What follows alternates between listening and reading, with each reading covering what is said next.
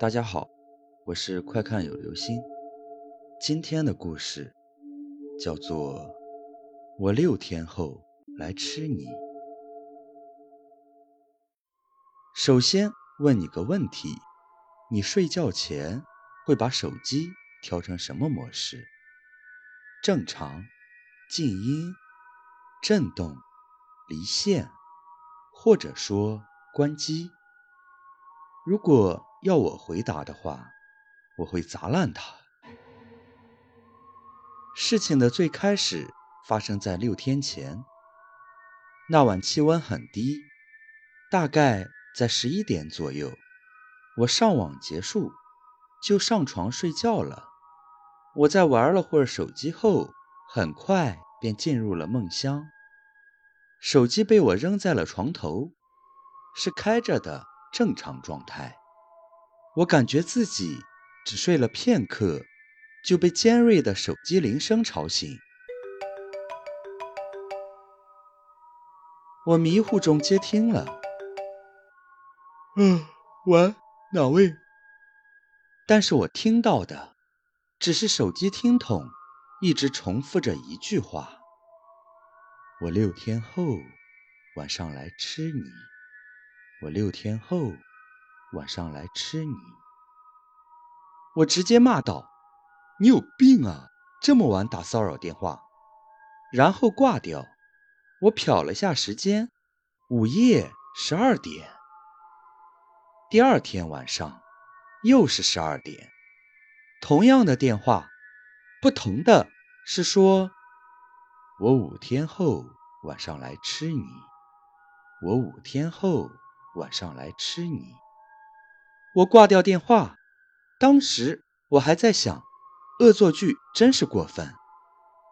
第三天晚上，我故意将手机在十二点关机，大概到了一点开机，还是那个烦人的电话。我四天后晚上来吃你，我四天后晚上来吃你。似乎那个恶作剧的人。只要过了十二点，就在不停的拨打我的手机。第四天晚上，我手机关机，相安无事。第五天晚上，我依旧关掉手机，那晚也没有电话。第六天晚上，我开机了，我想他应该不会再玩了吧。可是那个如同鬼魅般的嗓音。继续钻进我耳朵。我明天晚上就来吃你。我明天晚上就来吃你。这几天被这个电话闹得心神不宁，神经衰弱，尤其是昨晚那句话，确实有些吓到我。不得已，今天我找到了好友齐，我跟他说明情况后。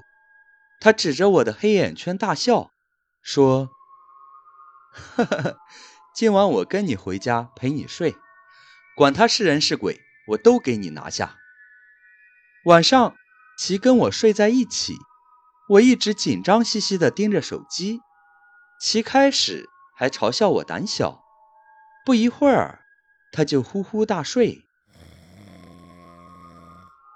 终于到了十二点了。手机没有任何声响，我长叹一口气，也钻进被窝睡觉。不知道睡了多久，我被一个噩梦惊醒。我起身擦了擦头上的汗，看了看手机，没有异常。我扭头看着起，他正面对着我，很香甜的睡着。我笑道。你小子睡得还真香。说罢，手指推了下他的头，居然他的头像篮球一样咕溜的滚下了床。我惊恐的跌下了床，被子被我掀动的掀开一角。月光下，其只剩一个残破不堪的躯体，似乎被野兽啃咬过。突然。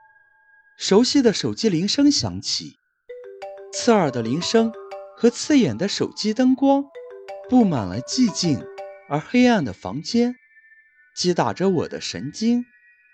我颤颤巍巍地伸手去接听。我六天后晚上来吃你。我六天后晚上来吃你。